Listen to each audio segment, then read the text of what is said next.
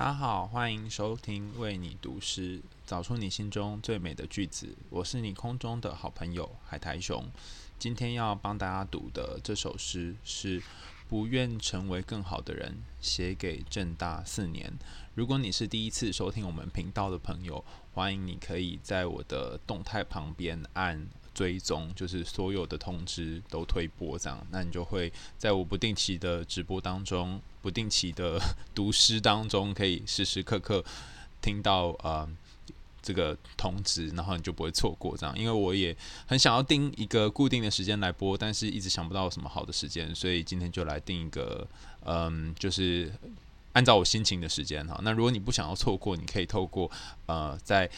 Instagram 旁边有一个功能，就是所有的通知都可以推播给你哈。那我不会太常吵你，所以如果你有兴趣的话，可以试试看这个，你就不会错过我每次的读诗了。那你也可以到 Podcast 订阅为你读诗，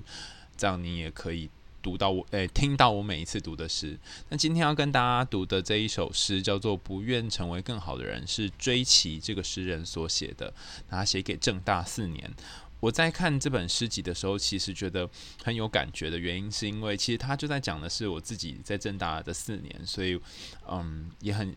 尤其是他最后一段写的特别好，也很想要推荐给大家。那除此之外，今天还会谈一本有趣的书，叫做《内疚感清理练习》，给大家看一下这本书，《内疚感清理练习》。那因为这本书很厚，所以我只想要谈一个。呃，很经常被忽略，但是又很重要的概念，叫做自我苛责的概念。所以，如果你对于这个内疚感或者自我苛责有兴趣，或是你经常苛责自己，那今天呃，或许你有机会可以听听看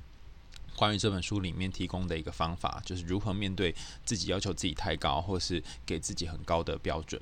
好。那我们先来一如往常，先来读读这一首诗哈，就是不愿成为更好的人，写给正大四年。这是出自于追奇的一本书，叫做《这里没有光》哈。那这本诗集当中有非常多很有趣的诗句，嗯，我特别喜欢这一首，不是因为它写的超级美，而是因为它大概交代了我一些在大学生活的那几年。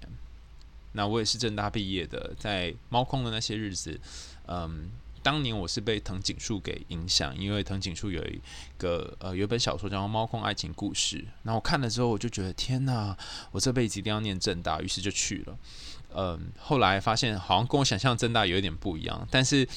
呃这四年还是给我一个很特别的体验，尤其是那些没有泡到茶、没有呃跑到山的晚上。然后有好多好多，尤其是大一的时候的生活，真的让我印象非常深刻。就是好像都可以不用睡觉，好像都可以呃无限的体力。然后现在想起来就觉得天哪，这一切都离我好遥远。所以如果在收听的朋友，你现在还是大一的呃伙伴的话，或是你有一些朋友。有些你的小朋友，你的小孩是大一的话，真的要好好珍惜大一的岁月哈，因为大一一去不复返，而且人生的大一只有一次，就算你转系或是降转哈，那个再一次的大一跟第一次的大一又有点不一样了。好，那我们要念这首呃，在正大的四年的这首诗，叫做《不愿成为更好的人》。那尤其是很适合现在这个有点微微凉凉的天气哈。那天也是九月，收集完高速铁路上的流景，一路从艳阳坐到雨天，公车转捷运，再转公车，绕过动物园，行经矮旧的屋房，这个没有大楼豪华、没有大楼华厦的老宅区，我提着简单的行李，不是第一次离家这么远，却是第一次远离家。入住三乡的宿舍，新的面孔彼此打过照面。我们各自收拾制服下的青春傲骨，藏进暗柜，重新学习怎样与众人平等，怎样推翻昨天的期待，粉碎幻想，以贴近现实。后来也是九月，都是九月。离开四维堂，出入道反楼，再往下卷进纵院的迷宫，呼吸总图的空气。到底记得了什么？我们反而介意这些日子爱过多少人，又真心爱了几个。我们介意操场顶上的星夜多久一次能够逃离光害。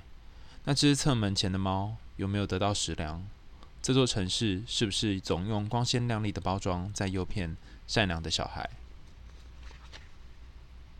四年后过两次世界末日，木栅的阴晴不定仍旧持续，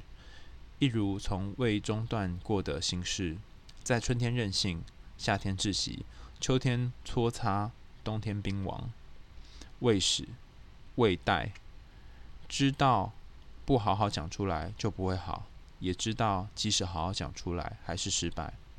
所以到底要用几杯马提尼才能求一个坦诚？猫空缆车里的年轻恋人可不可以再互相靠近？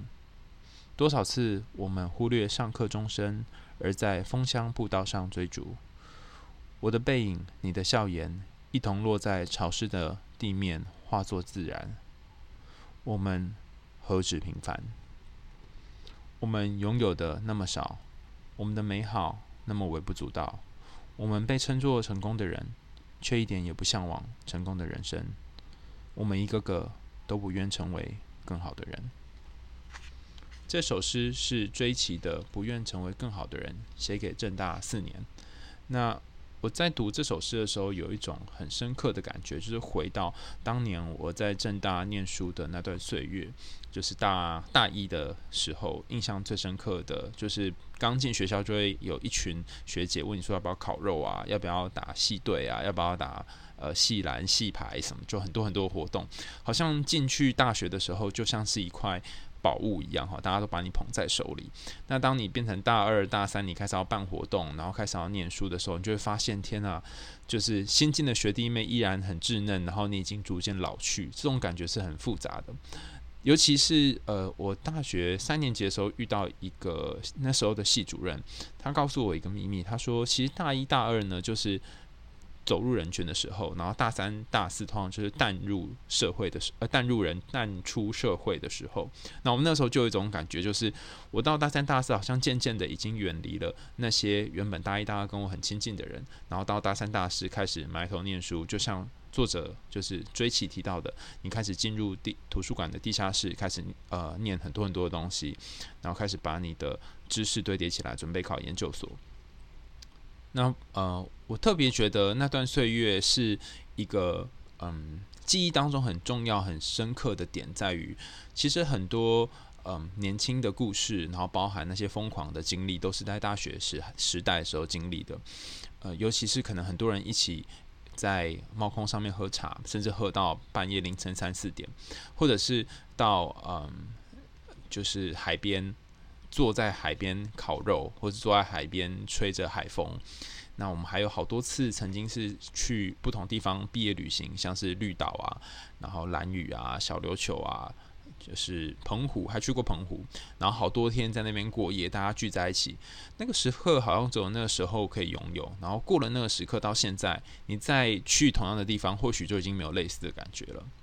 那我大学的时候还有一群朋友是跟我非常要好的，要好到我们可以盖同一张棉被睡觉，然后穿同一条内裤，照相没有到同一条内裤哦，但是可以一起谈很多很多的心事。然后如果你问我说现在能不能再跟他们谈同样的心事，我发现其实是没有办法的，因为有一些特定美好东西就属于特定的年代，然后有一些特定的孤寂也属于特定的时刻。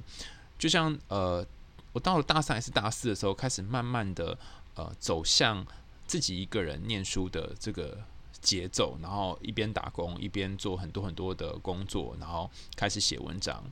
所以，当我开始走出人群，做自己的事情的时候，其实你会获得一种很独特的孤独感。比方说，以前可能经过正大的侧门，那时候侧门有一间麦当劳，所以我们叫做麦当劳侧门。然后你会看到好多的摊位，好多的学弟妹在卖东西，你会有一种很落寞的感觉，因为你曾经是坐在那个摊位卖东西的人，你曾经在大一的时候办了很多的活动，然后活动就是你人生的全部，你会很。嗯，投入在这些事情上，那不知道为什么，好像到了一个年纪，你已经渐渐的不会被这些活动吸引，想要做自己想做的事，然后嗯，跟一些社群或朋友也开始变得慢慢疏离。那同样的，呃，麦当劳侧门，同样的街道，同样的人群，然后同样的一些环境，似乎已经给你不一样的感觉了。我不知道要讲这件事情，大家能不能回想到自己在大学时候的人生，或是自己曾经呃有一段很疯狂的岁月，那时候的朋友，那时候陪你走过这些，呃，年少轻狂年代的人，他们现在还在吗？他们还在你身边吗？他们愿意陪你吗？就是还是只有在那个时候愿意陪你，然后现在你们已经没有联络了呢？前阵子我遇到一个朋友，他跟我说，呃，有一个同学他跟他很要好，在大学时代跟他很要好，所以后来他们变得渐渐不那么要好了，他就觉得有点亏待对方，或是有一点好像，呃，觉得似乎有点可惜。那我就问他说：“你心中想象的那个很要好，是只要曾经很要好就一直要很要好吗？”他就跟我说：“好像是这样子，因为。”呃，曾经经历过人生这么多的风风雨雨，好像就要这样一辈子要好下去。那我就跟他讲一件事，就是有些时候那个友情啊，它是，嗯。只会发生在特定时间点的，也就是说，那个时候你们很要好，但是并不代表你们这辈子就要这样一直一直很要好下去。所以你不需要用过去来约束你自己，或是不需要用过往的这些呃友情来绑住现在你跟他的友情。那他听一听之后，还是觉得很难接受，因为他觉得那个时候的关系那么好，为什么现在就没有了？那我就跟他说，其实人生就是这样，有些时候那个很很好很好的友情，或是很深刻的感情，只是因为那时候的一些环境。使然，当越过了某个时空，或许没有那个环境，两个人就没有在同样的患难底下，要维系感情也变得不是那么容易了。那有一些有关于朋友的研究也发现是类似的状况，就是环境会影响两个人之间的感情连接。好，那在继续解释跟分析这首诗之前呢，就是我想要介绍一本书，这本书就是《内疚感清理练习》。那如果你对于自己的过往，尤其是自己相处的这些人生过往呢，包含你跟你朋友的相处，包含你跟自己的相处，你经常会有一些觉得哈，怎么悔不当初，怎么跟那时候的自己想象有点不一样，或是如果自己可以做更好一点就好了，会有一些自我苛责或自我愧疚感的话，怎么办呢？书里面提到很多方法啊，那这本书的作者呢是 Isa Sand，他就是写高敏感是种天赋的作者，那他里面有提到一个方法，我觉得还蛮不错的，他说，嗯。你可以试着记录一下每一天自己的感觉。那这个记录有点奇怪哈，用一个简单的方式来说明，可能大家比较容易记得。就是说，你可以记录你会跟自己说的话。比方说，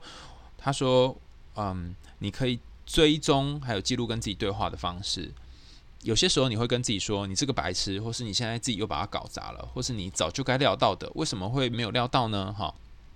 当你跟朋友产生一些摩擦，或者是在社团里面有一些冲突，跟公司的同事互动起来，然后有些不如意的时候，你会责怪自己，甚至你会想，以前的我可能不会这样，或是大学时代大一的时候的我可能不会这样，为什么现在变成这样子了呢？你开始责怪自己。那怎么办？你可以先把这些话记录下来，然后你会发现，在自我批评的时候，你的情绪会有一些不同的变化，尤其是你可能会特别焦虑。那这时候你可以问问自己说：“我现在在想什么？”或是你跟自己说了什么？好，那呃，把这些感觉跟你对自己说的话记录下来。比方说，呃，我发现自己苛责自己的时候，最常讲的话就是。会骂脏话，就会骂自己靠，怎么会发生这种事？或是怎么我又来了？啊，会讲一些呃，好像是很责怪自己的话。那呃，这本书《内疚感清理练习》它的说呃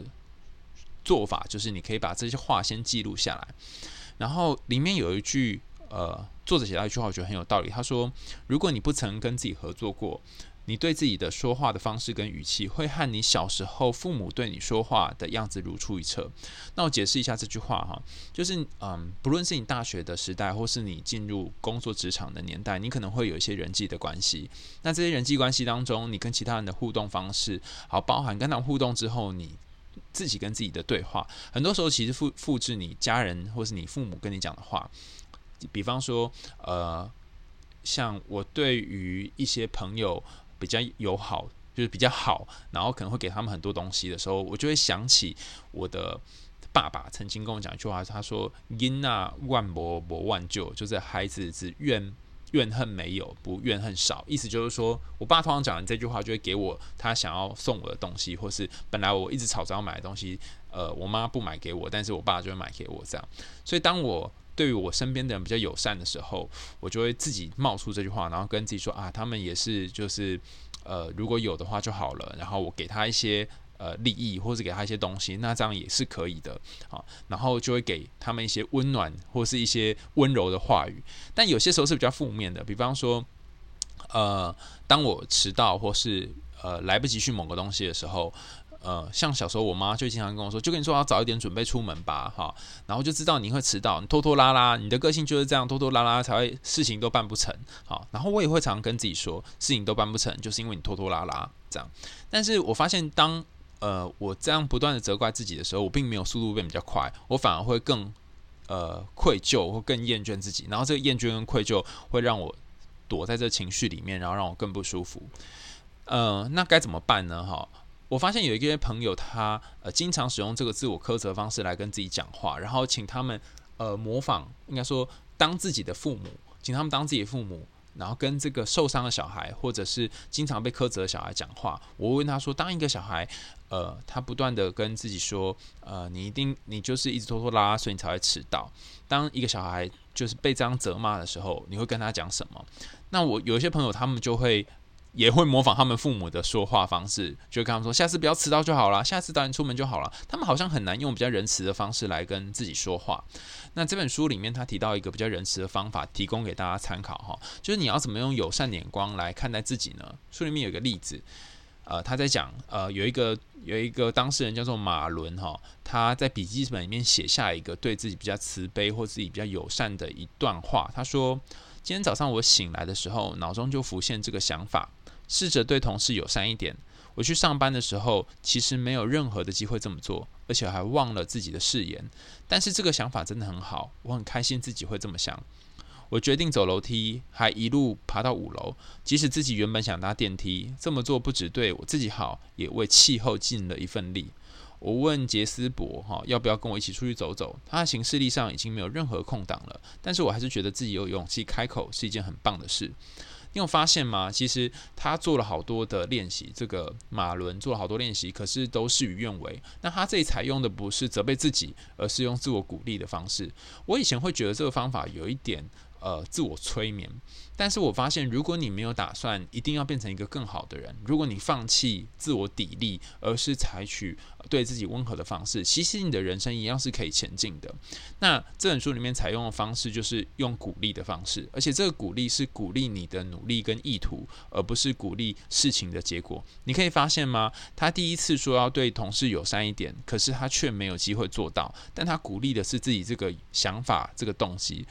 呃，那个走楼梯这件事情也是一样，他是鼓励自己走楼梯的动机。然后，呃，虽然他跟 Jasper 约好说要约说要出去走走，可是对方没有空，那也没关系。他鼓励了自己说，他有这个提出的，愿意跟自己说做这件事情，其实已经很不容易了。当你愿意做这件事情，其实你就是为呃自我慈悲或是对自己友善尽了一份很重要的心力，呃。那后来我觉得这件事情有用的原因，是我遇到一个朋友，他非常习惯会鼓励人，然后他可能三句话两句话就是其中两句就是你好棒，或是给你赞一个之类。我以前就会觉得这样有点假，可是我后来发现，当你真正的感觉到他是发自内心在称赞你的时候，其实你会觉得跟这个人相处是很愉快的，你不会觉得他很负面，然后你也会觉得自己真的很不错，然后好像可一一些小小的事情就能够让对方觉得愉快，也会让自己觉得自己是有价值的。所以要怎么执行这件事情呢？就是你可以第一步先觉察对自己的批评，那再来把你为什么会对自己批评的这些原因写下来。你可以写下你当时心中在想什么，比方说你对同事很差，或者是你对朋友很差，讲话语气很差。你可以跟自己说你自己内心在想什么。可能你内心想的是，我怕我如果示弱的话，对方就会把我踩在脚底下。好，你写了一段你内心的想法。然后尝试去做一些和平常不一样的举动，或者是呃做一些弥补。那如果你发现这些批评跟弥补其实没什么帮助，你也可以做其他的练习。比方说，作者这里采采取的练习就是写三件好事。那心理学研究发现，每天写三件好事，其实呃是有助于身心健康的，你会变得比较快乐。呃，我觉得要写下好事有点难，但是你可以找到。黑洞里面的光，比方说前面这几个例子，就是说你约人，但是人家拒绝你，这是一个黑洞嘛？那里面的光是你要称赞自己，说你有这个动机跟勇气提出来。所以，当你的人生总是会看到黑暗的部分的时候，试着你可以呃，先允许、先确认这些黑暗存在，然后从黑暗里面看到一丝丝的光芒。好，那。作者在这一段啊，这一个章节最后讲了一段话，他说：“压抑不只会产生坏的效果，也可能会有好的影响。比方说，如果你压抑内心的愤怒去推动一些很重要的事情，那可能是正面效果；但它如果引起压力跟沮丧，就是负面的效果。所以这意思是说，有些时候你看到黑暗的部分，并不代表不好；所以看到黑洞也不代表不好，而是如果黑洞有一些正面功能，或许它对你的人生是有些帮助的。那。”重点是我们在看到黑洞，也要同时看到黑洞的光芒，这样子你就可以允许自己在不变成更好的人的情况下，还是能够快乐的过自己的人生。好，今天介绍这本书叫做《内疚清理练习》，然后我想要最后再念一次，就是我这次很吸引我的追奇在这里没有光这本诗集里面的一首诗，叫做。不愿成为更好的人，给写给正大四年，然后送给所有不愿成为更好的你，或者是还没有想要成为或还不知道该如何成为更好的人的你。那尤其是很适合现在秋天凉凉的季节来听这首诗，希望我这次不会读错哈。好，不愿成为更好的人，写给正大四年。那天也是九月，收集完高速铁路上的流景，一路从艳阳坐到雨天。公车转捷运，再转公车，绕过动物园，行经矮旧的屋房。这个没有大楼华夏的老宅区，我提着简单的行李，不是第一次离家这么远，却是第一次远离家。入住山上的宿舍，新的面孔，彼此打过照面。我们各自收拾制服下的青春傲骨，藏进暗柜。重新学习怎样与众人平等，怎样推翻昨天的期待，粉碎幻想，以贴近现实。后来也是九月，都是九月，离开四维堂，出入道凡楼，再往下卷进纵院的迷宫，呼吸总图的空气，到底记得了什么？我们早就没有书包，其实也不再介意知识、分数、出席。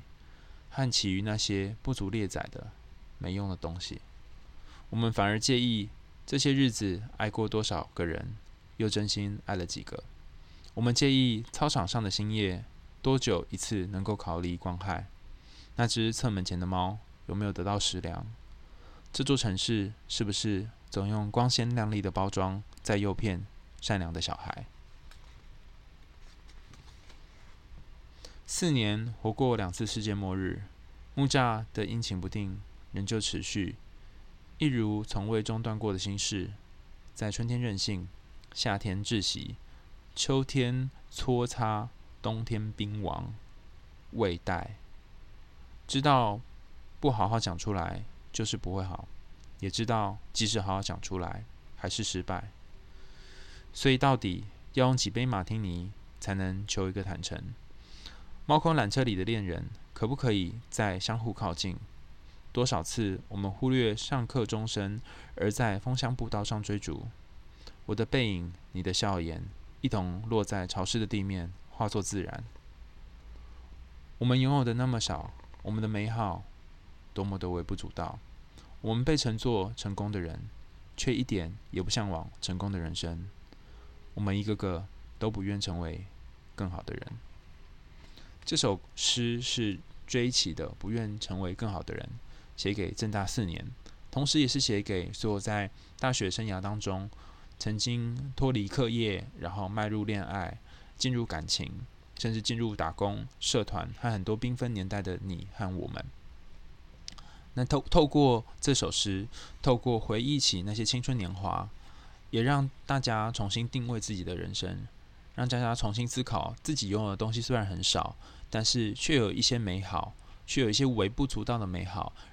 让别人也觉得这是某种成功。如果你觉得自己是一个不够好的人，或者是你还没有期待变成一个更好的人，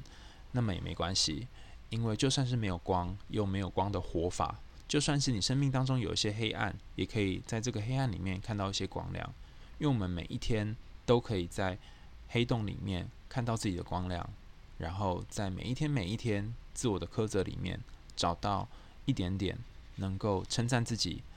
对自己好一点，对自己温柔一点，对自己善良和慈悲的方法。我是海苔熊，今天的为你读诗就到这里喽，我们下次见，拜拜。